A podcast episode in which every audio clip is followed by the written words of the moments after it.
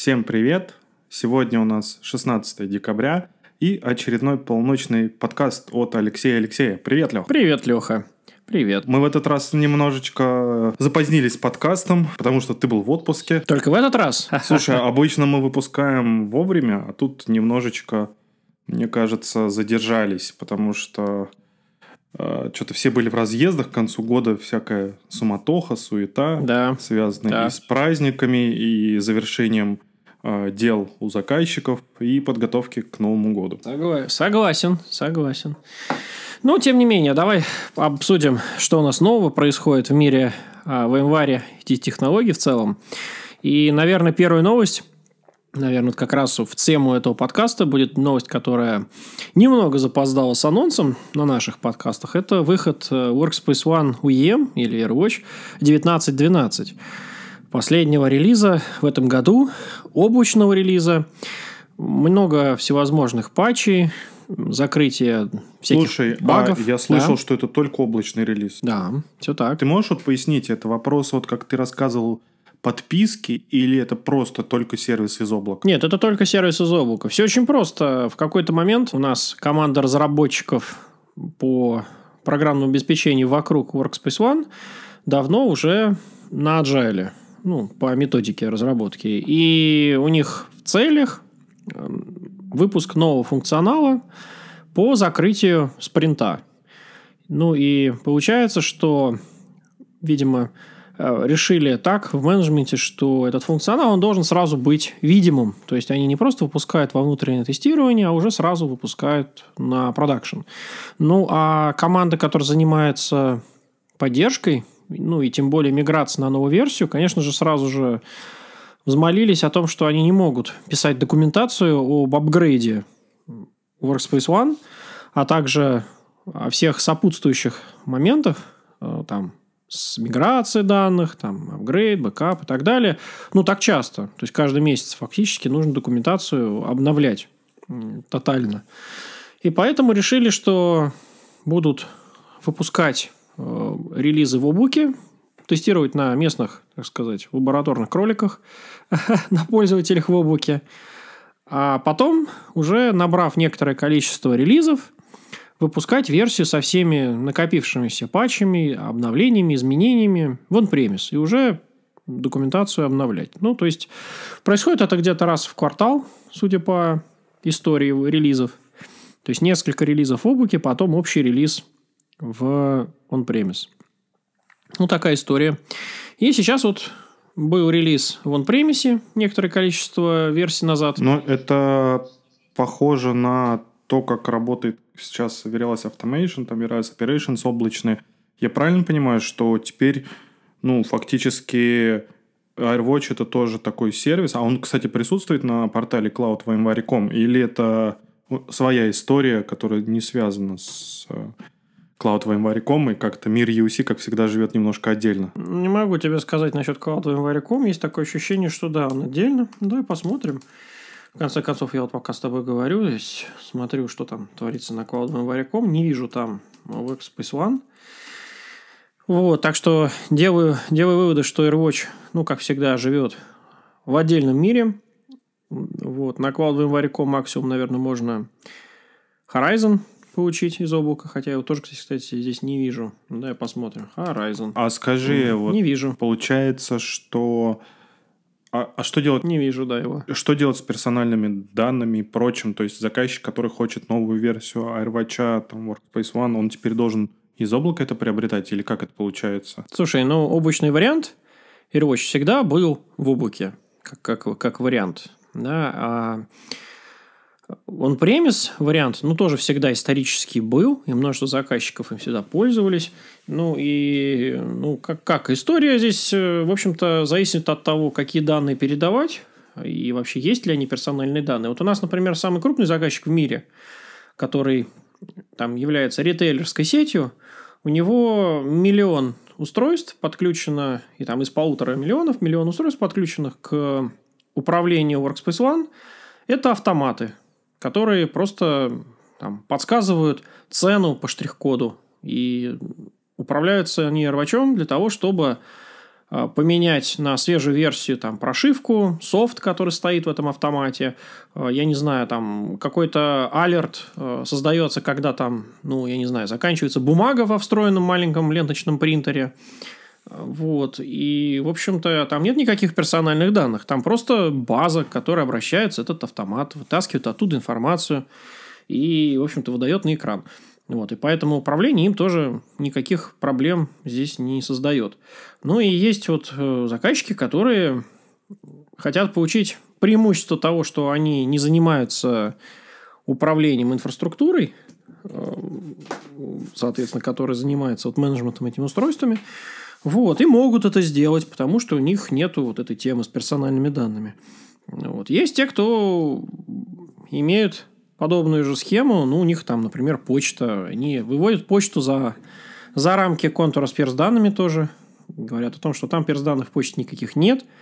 Ну, а пользователям надо как-то работать, какие-то общие вещи там обсуждать, подключать свои мобильные устройства к корпоративной почте или к Wi-Fi, или еще к чему-то. Вот. Так что, на самом деле, ну, как вот мне говорили на курсах по организации безопасности, контур, контур перс данных, ну, в первую очередь, имеет смысл вообще посмотреть, а какими, какие границы имеет контур с персональными данными, можно ли его очень так сильно ограничить, зажать и не пускать его во множество систем айтишных для того, чтобы не получать себе проблем uh-huh, uh-huh. с их защитой. Ну, то же самое и с, с AirWatch. Вот, поэтому облачный AirWatch. На самом деле, очень смешно выглядит строка в нововведениях о том, что теперь ну, как одна из фишек, мол, это апгрейд .NET фреймворка. Вот, я не думаю, что это очень важно для облачного облачной реализации Workspace ONE, но, тем не менее, почему-то так указано в Release Notes. Видимо, на будущее для уже следующего, следующей версии, которая будет on-premise, надо будет это учитывать. Вот. Ну, а так много всяких патчей. Из новых э, особенностей, которые достойны упоминания – это возможность задавать перезагрузку Windows машин при инсталляции софта, то есть задавать это как некую последовательность действий, то есть мы поставили софт, поставили какие-то там драйверы, перезагрузили, или спросили пользователя сделать так называемый User Engaged Reboot. Вот, ну, так, скажем так, мелочи. Еще из интересного Android а, платформа получила новые ограничения. Это ограничения на установку софта из недоверенных источников. То есть это можно отключить, чтобы ставить только из App Store. А, а также интересно, что появилась возможность а, пришпиливать на трей или на панель ярлычки доступа на приложение в случае киоск режима. Причем киоск режима на Android 2, один в случае использования просто Android, так называемый Legacy, а второй Android for Enterprise. И вот возможность появилась в обоих случаях. То есть это, в принципе, приложение Android Launcher, которое наши коллеги разработчики поставляют для Android, и вот она работает везде, что приятно для тех заказчиков, которые Android for Enterprise пока не используют.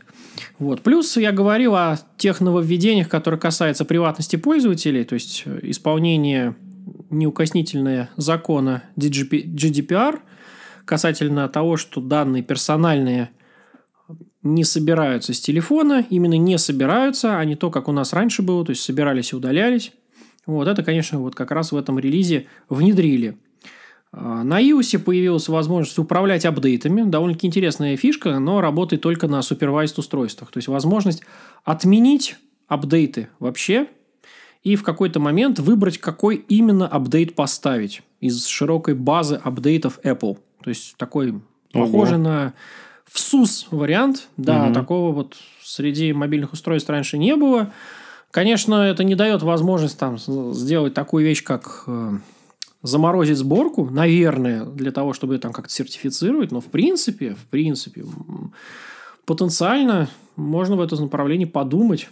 Конечно, такая дорога скользкая, но тем не менее, то есть можно заморозить версию iOS ну, на какой-то и не апгрейдить ее.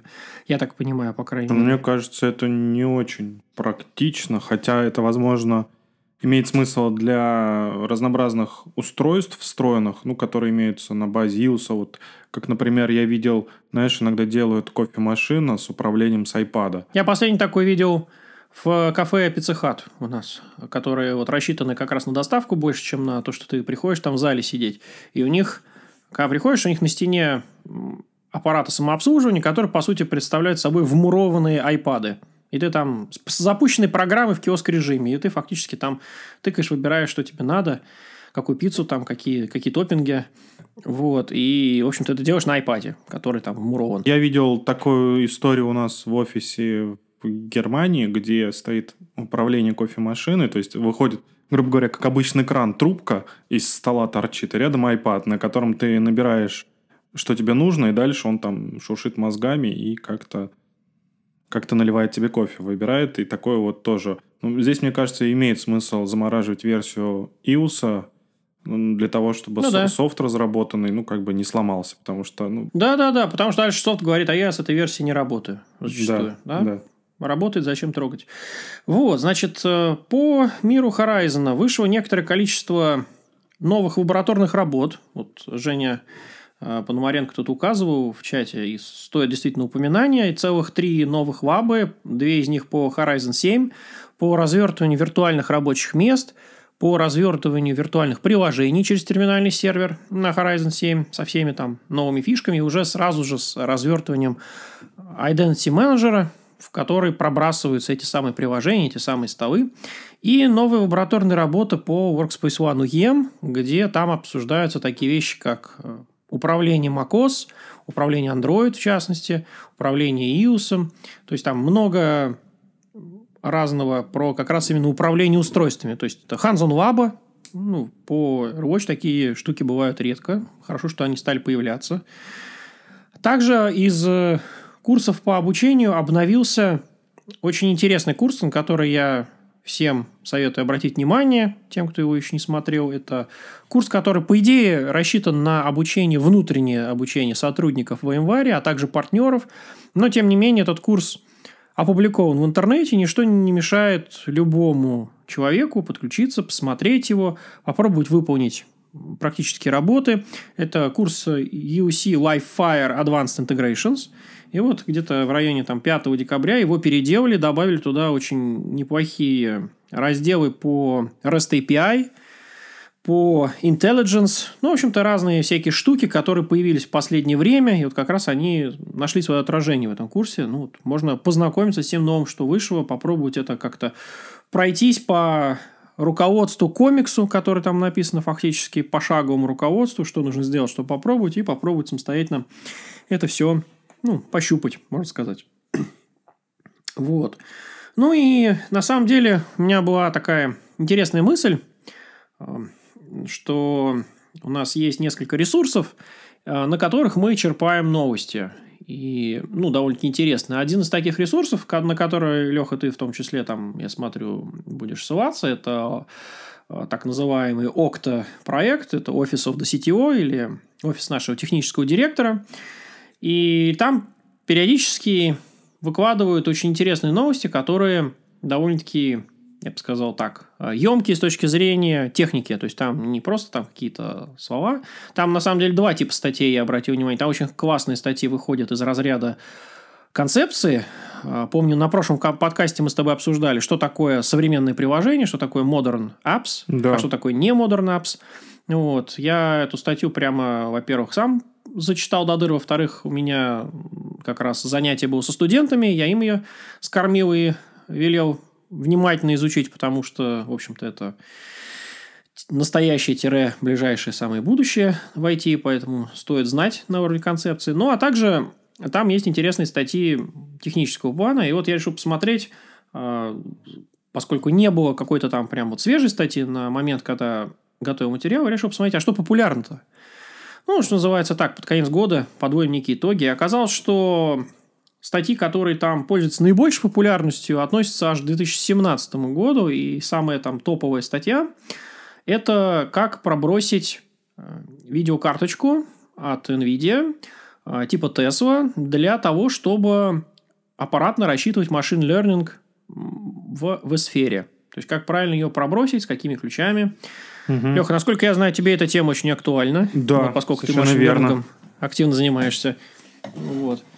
Вот можно сказать, что статейка, она, с одной стороны, ну, по большей части там нового мало, но там подобраны вот эти самые ключи, которые позволяют ограничить э, память которую драйвер использует видеокарточки определенный диапазон, чтобы он не вылезал в системе никуда, а позволяют, ну, некие советы по трабл-шутингу, позволяют вот решить какие-то проблемы, которые часто возникают. Я так понимаю, что это весьма актуально.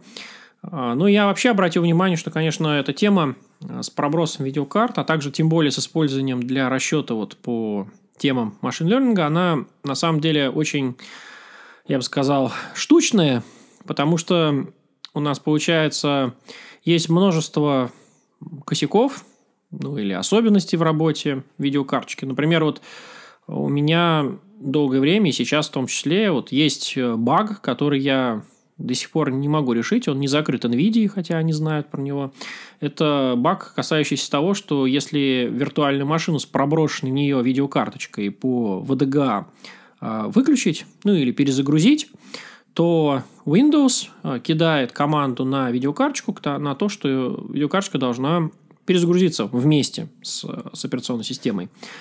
А видеокарточка у нас же в сервере находится, и получается, что видеокарточка может с какой-то вероятностью, причем я не понял, как это воспроизводится, но с какой-то вероятностью она принимает эту команду и перезагружается. А гипервизор на сервере разводит руками, говорит, а что такое случилось, только что взяло оборудование у меня, и само собой там без моей команды перезагрузилось. И на всякий случай уходит в розовый экран смерти. Ну, так что вот один из способов, как получить розовый экран смерти на сфере, ну, по крайней мере, вот на 6.7, я вполне это воспроизводил, это пробросить видюху в Windows, а потом Windows кинуть команду на ребут. Ну, вот, то есть, это вот одна из таких неприятностей очень крупных. Ну, вот. Ну, и есть подобные всякие вот штуки. Ну, а также вот э, для machine learning добавляют свою изюминку. Мы с тобой, Лех, недавно вот обсуждали, что сборка определенной версии TensorFlow или PyTorch плюс определенная версия TSV с определенной версией драйверов. Это как раз вот вариант такой что называется. Вот этот вариант там работает такая сборка, а вот плюс-минус там билд-драйверы уже не работает. Все рассыпается, и тензор там не видит GPU ядра и, соответственно, считать не может. Вот. Поэтому вот насчет этого, конечно, чем больше информации, тем лучше. Я смотрю, тема остается очень сильно популярной.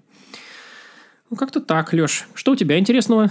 Я продолжу э, твои новости. Одной из новостей по EUC. И у нас во внутренней рассылке, ты наверняка это тоже видел, пробежала новость э, со ссылочкой еще на один интересный ресурс, который называется Техзон. И на этом э, ресурсе Техзон Питер Бьорк э, выложил ролик Technical Overview протокола SAML 2.0. Как он работает, что с ним, что с этим связано. И с одной стороны, вот знаешь, слушай, каждый раз мы обсуждаем, вот находим для наших слушателей и наших подписчиков в каналах кучу разных интересных ресурсов, но на самом деле тоже каждый раз мы находим все новые и новые ресурсы VMware. Интересно, что вот даже не мы все и не все инженеры про них знают, потому что не знаю, как так получается, что ресурсов огромное количество, и какой-то нужен, видимо, каталог для всего этого. И техзон это тоже достаточно интересный интересный раздел на сайте VMware, в котором выкладывают именно технические материалы разного характера, связанные по большей частью именно с э, работой Workspace. Э, не знаю, может быть, это исторически так сложилось, что это был как отдельный такой портал, или здесь как, какую-то ну, другую мысль преследовали, потому что нету в основном э, портале VMware ссылки на него, и на предыдущих ресурсах нету ссылки. Вот, но здесь все, что касается Digital Workspace, и в частности, вот это достаточно интересный ролик. Э, почему он интересный? Потому что, во-первых, он объясняет то, как работает SAML 2.0, во-вторых, э, потому что VIDM сейчас включен, наверное, во все продукты VMware и является таким центром аутентификации и авторизации пользователей и взаимодействия продуктов между собой. Поэтому понимание основ а, работы VIDM и в частности SAML позволит ну, разбираться, наверное, со всякими проблемами, которые возникают на стыке вот интеграции продуктов, взаимодействия их э, друг с другом, потому что иногда непонятно, почему тот или иной продукт может э, зайти там на другой или интегрироваться, почему не может зайти или интегрироваться и так далее. Ну и вот э, здесь же вот есть, кроме ссылки на это видео, просто различные материалы о том, э, как работает Workspace, как работает VIDM, как работают его компоненты, Причем там тоже есть наши друзья и коллеги, которые записывают подкаст, ссылка на блог. Ну, то есть все, что связано с EUC, на самом деле я очень рекомендую всем а, в закладке этот ресурс и периодически смотреть, что на нем нового, потому что действительно достаточно интересный портал. Да, в том числе там есть интересная статейка про выход э, Horizon 7.11, но я думаю, что там подробный разбор я расскажу уже на следующем подкасте, поскольку тема довольно-таки емкая. Вот. Но можно почитать, посмотреть, что там. А, я продолжу про другую новость, а, которая нельзя сказать, что она уже не новость, потому что на самом деле я хотел в прошлом подкасте про это рассказать, но времени не очень хватило у нас с тобой. А, про новый open source проект VMware, про сервис Mesh. Ну, во-первых, пару слов про сервис Mesh в принципе. И вот все... Ну, сервис Mesh это вообще выделенный такой слой инфраструктуры, который обеспечивает а, взаимодействие между сервисами и обеспечивает, он придуман, сделан для того, чтобы обеспечить именно безопасное, быстрое, надежное взаимодействие между сервисами. И фактически, если переводить на наш с тобой айтишный язык, то если создаются Cloud Native или Modern Applications, то в любом случае э, нужен сервис Mesh, потому что именно он отвечает за э, доставку запросов, за взаимодействие сервисов, которые составляют э, современное приложение, Modern Application. И фактически это является вот массивом таких э, сетевых прокси, которые вот вместе с кодом деплоятся э, приложения, ну и работают э, связаны между собой. И вот VMware объявил о том, что э, анонсировали э, open source продукт э, для взаимодействия между проектами, причем этот продукт, он, э, несмотря на то, что open source, призван для того, чтобы взаимодействовать между продуктами VMware, между продуктами Google, Google Cloud Antos, между HashiCorp и Pivotal. И этот проект, э, собственно, и организует часть, которая позволяет микросервисной архитектуре между собой взаимодействовать, общаться – и э, как-то вот через API работать. Про это, наверное, стоит почитать и знать, потому что, как я всегда и всем говорю, и уже не раз и в подкасте, наверное, говорил, что несмотря на то, что мы вот с тобой, Лех, больше айтишники, а не разработчики, хотя сейчас, наверное, очень тонкая грань между uh, development и operations, между DevOps и uh, наверное, здесь нету чистых там айтишников или чистых разработчиков. Кто-то а, немножечко больше dev, кто-то немножечко больше ops, но так или иначе эта дисциплина, она как бы со всеми, кто сейчас в IT работает, связана. И про это вот, про сервис Mesh, про вот такие решения, про интеграции продуктов нужно просто знать, потому что разработчики приложений в любом случае работают на базе IT-инфраструктуры, ну и зачастую приходят и спрашивают, а вот не работает или работает не так, как нужно та или иная вещь. Я здесь, э, Лех, на самом деле столкнулся с тем, что у себя в э, лаборатории э, начал настраивать, ну и уже практически настроил новый Automation 8 в связке с NSXT и понял, что ну, я-то не сетевик, не сетевой человек, особо там сети, там, кроме уровней оси, не очень знаю. Ну, понятно, что там базовые вещи типа роутинга, свитчинга все знают – а, здесь же я столкнулся с тем, что я в понятиях а, сетевых, в понятиях NSX не разбираюсь практически совсем. То есть все эти T1, T0 роутеры, сегменты, какие-то оверлеи, там, транспортные зоны и так далее, для меня это был как новый такой большой мир. А, я с этим тоже начал знакомиться, и здесь вот получилась такая же история, примерно как с сервис мешем, как с DevOps и так далее. Вроде бы сети — это отдельный большой мир — а, но вот а, человеку, который связан с автоматизацией, например, тоже нужно понимать и знать, как это устроено. В итоге, благодаря там, а, людям, которых мы в том числе приглашали на наш подкаст, в частности, нашего сетевого эксперта Андрея Кар... Крылова, мы решили проблему, ну и в скором времени там я продолжу рассказывать. То есть в прошлый раз я рассказал о том, что мы попытались начать делать аналог русского маркетплейса. А, мы продолжаем это делать. А, надеюсь, что в ближайшее время появится больше времени, чтобы туда публиковать больше интересного контента. А, что-то у меня уже есть, и из лаба я туда перенесу какие-то решения, какие-то вещи, которые мы использовали и в пилотах, ну и просто какие-то интересные находки. Вот, и в частности, я, наверное, буду вот э, некоторое время уделять именно сетевой части, потому что, ну, наверное, это некоторый пробел в моих знаниях, потому что я всегда обращал больше внимания именно на автоматизацию, а все современные э, технологии, вот виртуализации, э, они связаны с сетью очень плотно в том числе, потому что, ну, сеть всегда, я думал, что это как-то вот в стороне, да, дали сеть и работаешь там с ней. То в идеологии микросервисной архитектуры, modern applications, вот, э, взаимодействие между различными сервисами, это выходит, э, наверное, тоже на один из первых планов. Ну, и я теперь понимаю, почему так горят глаза у нашего э, ведущего специалиста сетевого, это Дима Жичкова, который рассказывает о том, что сетевая виртуализация – это очень круто, что почему здесь VMware огромную роль играет, что такое NSX и так далее. То есть мне это на самом деле очень Э, я тоже вот окунулся в этот мир и стал немножко его познавать, и мне тоже очень понравилась идеология. Наверное, этому мы как-то посвятим отдельный разговор.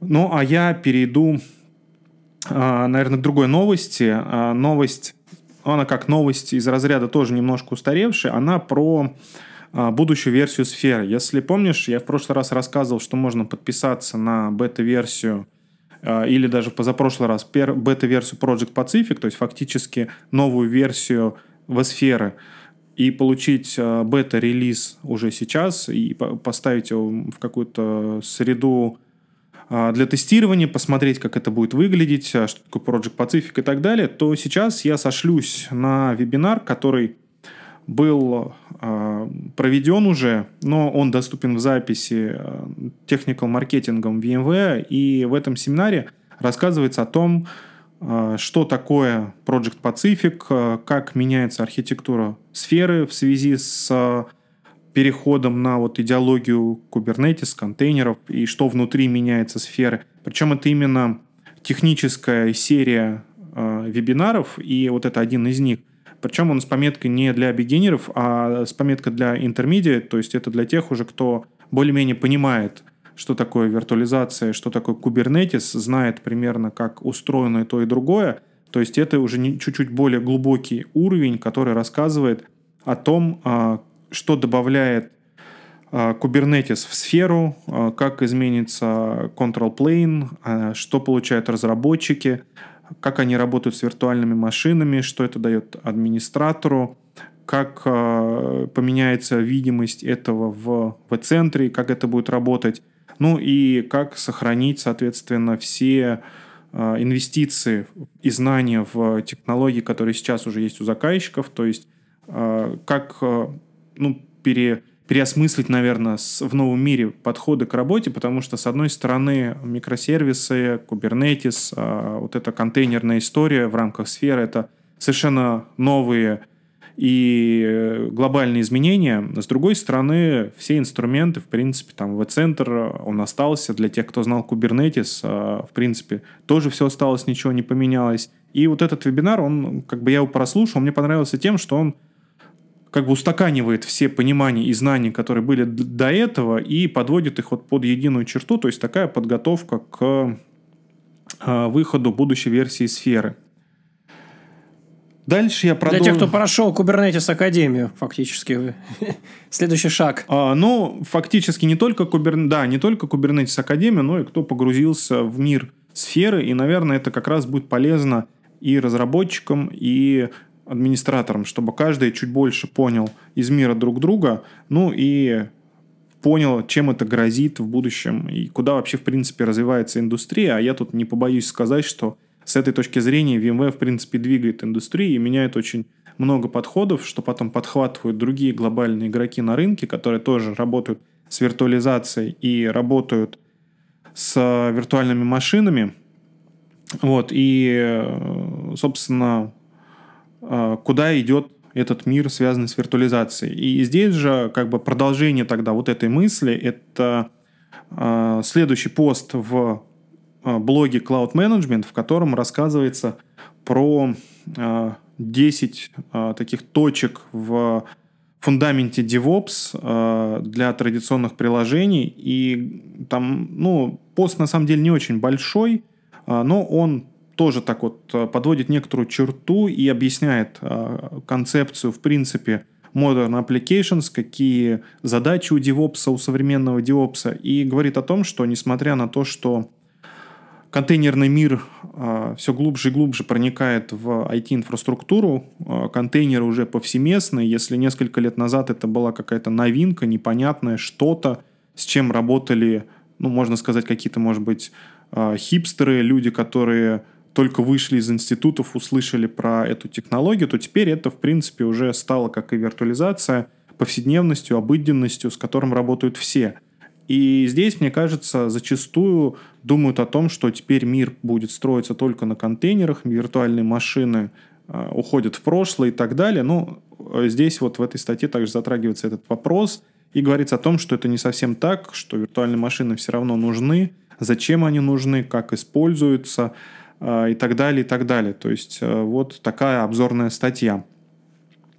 Ну, э, я еще скажу про э, наверное, два таких а, обзорных а, материала, а, тоже в подогонку, подытоживание итогов года, про которые я говорил в прошлый раз, про различные обзоры от ведущих исследовательских агентств. И в этот раз Гатнер издал Magic Quadrant, в котором описал текущих игроков на рынке SD-WAN Э, решений.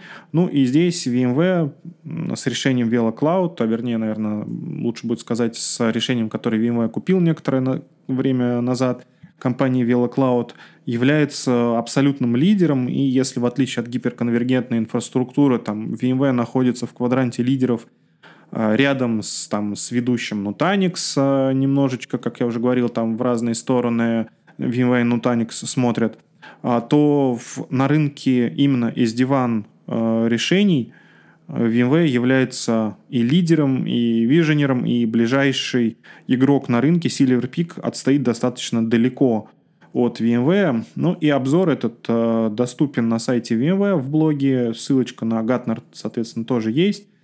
То есть это вот тоже такое подведение итогов года с точки зрения, а, опять же, сетевых решений. И, наверное, следующей областью – который нам с тобой, Лех, нужно изучать, это SD-WAN, потому что это тоже является виртуализацией сети, это полезно и end-user компьютингу, это полезно и инфраструктуре, а, ну и, наверное, этому вот стоит будет чуть больше времени в будущем также уделять. Вот, ну, еще одна часть сетей, да, для да, разбора. И, еще одна часть сетей для разбора, потому что вот э, как-то, помнишь, мы, по-моему, с тобой обсуждали сколько сейчас решений у VMware есть, если там, ну, 5, 6, 8, 10 лет назад там было полтора решения, там, 3 решения, 10, то сейчас экспоненциально все растет, и чтобы оставаться в теме, так сказать, а, нужно очень много знать и постоянно совершенствовать свои знания. Вот я думаю, в частности, наш подкаст — это тоже такой способ а, во-первых, самим эти знания получать, а во-вторых, чтобы наши слушатели, наши заказчики — тоже постоянно получали эту информацию и были в курсе последних новостей и последних изменений с точки зрения технологий. Ну, наверное, у меня все. А, будешь что-то добавлять? Не, Лех, давай завершаться. У нас хороший шанс все-таки на этот раз не растягивать подкаст. Давай его и завершим.